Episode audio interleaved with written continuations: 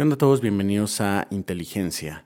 Yo soy Alex Puig y hoy vamos a estar hablando de una investigación la cual se volvió muy popular en las últimas semanas y básicamente lo que hicieron fue construir unos, unos robots microscópicos los cuales tienen la capacidad de desplazarse de punto A a punto B.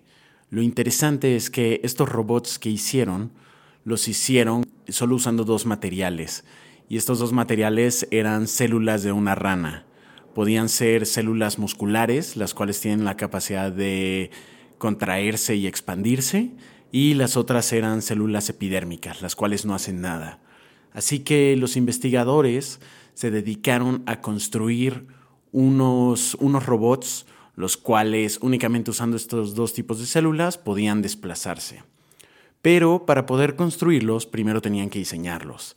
Así que aquí es cuando los investigadores acudieron a, la maravillosa inteligencia artificial, específicamente a un algoritmo llamado algoritmos evolutivos. Los algoritmos evolutivos son una especie de programa el cual intenta emular la evolución de las especies, obviamente de manera muy muy general.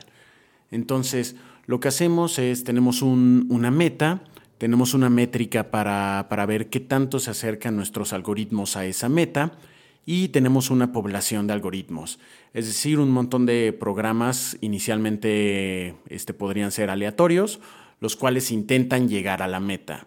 Entonces, se tiene la primera, la primera generación, se mide qué tan, este, qué tan bien se desempeñan, es decir, qué tanto se acercan a la meta, y después se, hace una reproducción entre los miembros de esa, de esa población de algoritmos. Entonces tomamos el algoritmo 1, tomamos el algoritmo 2, los cruzamos, es decir, hacemos que tomen partes del, algoritmo 2, hacemos que tomen partes del algoritmo 1 y tienen un hijo, por así decirlo.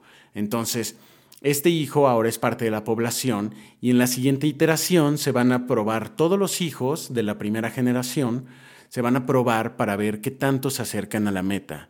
Y con esta búsqueda de optimización, eventualmente lo que se busca es terminar con un algoritmo el cual tiene la capacidad de llegar a la meta o acercarse lo más posible. Depende de, la función que estemos intentando optimizar. En el caso de los Xenobots, lo que hicieron fue, tenían una caja de 8 por 8 por 7 píxeles o voxeles empezaron con una población de robots, los cuales en cada uno de estos píxeles se ponía una célula epidérmica que no hace nada o una célula muscular. Se genera toda una población de estos, de estos biobots, se simula para ver cuáles se pueden desplazar de punto A a punto B y así se van reproduciendo hasta que eventualmente los investigadores terminaron con varios diseños de biobots, los cuales tenían la capacidad de desplazarse. Lo que hicieron fue usar la inteligencia artificial para poder diseñar estos robots y asegurarse de tener diseños de biobots los cuales tengan la capacidad de cumplir una tarea en específico. Después usaron otras técnicas para poder armar estos robots y ya que los pusieron a prueba en pues en la vida real, o sea, no en una simulación, los robots tenían la capacidad de desplazarse de punto A a punto B. Entonces, esta, esta investigación se me hizo muy, interesante. Ahí en la, en la sección de comentarios de este podcast voy a dejar la liga para los que quieran echarle un ojo. Pero creo que está, está muy interesante. Una porque, pues, o sea, como, como avance inteligencia artificial, este, digo, los algoritmos evolutivos no son nada nuevo, pero es interesante ver estos nuevos usos. Y por otro lado también, pues creo que se, se, empieza a abrir un debate, este, tal vez filosófico, si quieren llamarlo, pero pues básicamente estos, estos biobots ya son una nueva forma de vida, ¿no? Son una forma de vida artificial, porque están construidos de células vivas. Entonces creo que también abre un debate muy interesante por, por ese lado. Ahorita pues obviamente no, no vamos a indagar en eso, pero si quieren tener una conversación de eso o si quieren dejarme este, sugerencias para siguientes episodios, me pueden escribir en mi Twitter, que es arroba puigalex.